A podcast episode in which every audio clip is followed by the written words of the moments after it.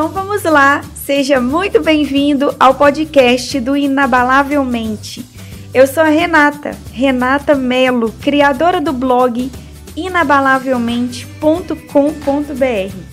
E eu verdadeiramente acredito que você pode conquistar todos os seus sonhos se você tiver uma mente programada para isso.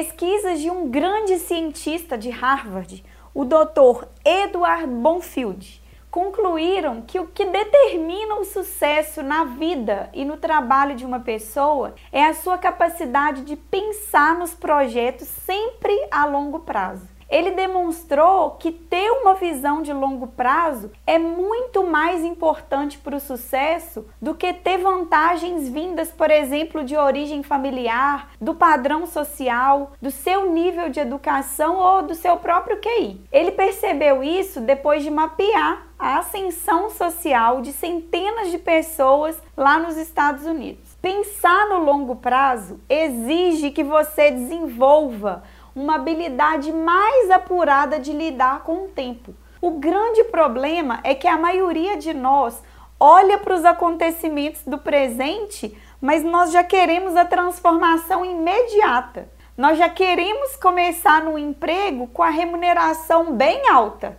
A gente monta uma empresa e logo nos primeiros meses nós já queremos colocar a mão lá no lucro. Começamos a malhar e já queremos aquele corpo perfeito. Só que isso não existe. Você planta agora, mas só colhe lá na frente. Por isso que muitas pessoas não dão conta de investir dinheiro, porque não tem paciência de esperar a árvore dos juros compostos começar a crescer. Essa mesma pesquisa de Harvard concluiu que quem pensa no futuro toma muito mais decisões acertadas no presente do que aqueles que não pensam no longo prazo. Pessoas bem-sucedidas são claramente voltadas para o futuro. Elas pensam 5, 10, 20 anos à frente. Elas têm o hábito de checar se as suas ações do presente estão ou não no caminho que elas traçaram para o futuro.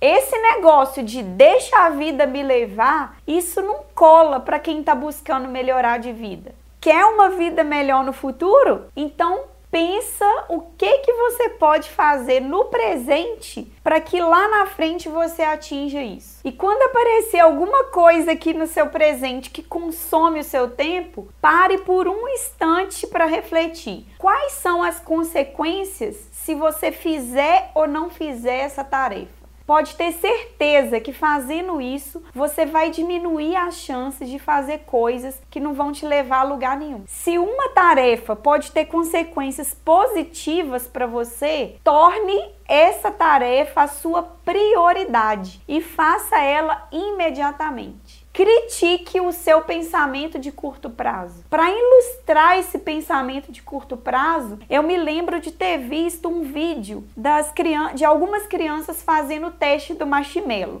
As crianças elas entraram individualmente para uma sala e receberam cada uma delas um marshmallow. E elas foram avisadas que elas tinham duas opções: comer o marshmallow e não ganhar nada, ou esperar 15 minutos sem comer o marshmallow e ganhar outro. E o resultado, adivinha qual foi? A maioria comeu marshmallow em menos de 5 minutos. Agora, voltando para a nossa sociedade, por que, que você acha que os grandes realizadores da humanidade, eles são chamados de visionários. Essas pessoas, elas estão sempre pensando no longo prazo. Podem até estar tá vivendo dores no presente, mas elas são miradas para pensar lá na frente, nos prazeres maiores, sabendo administrar o seu dinheiro agora, gastando menos daquilo que você ganha, você vai estar tá, em poucos anos construindo a sua independência financeira.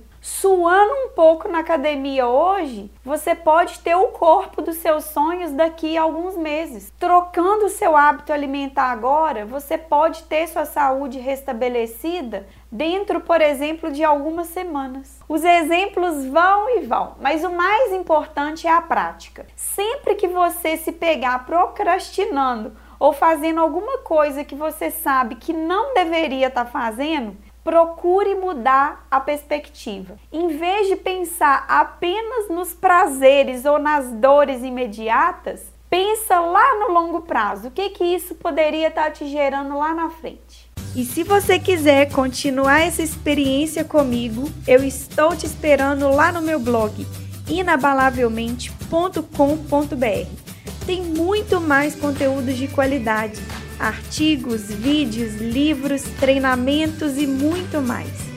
Um grande abraço, fique com Deus e até o próximo episódio.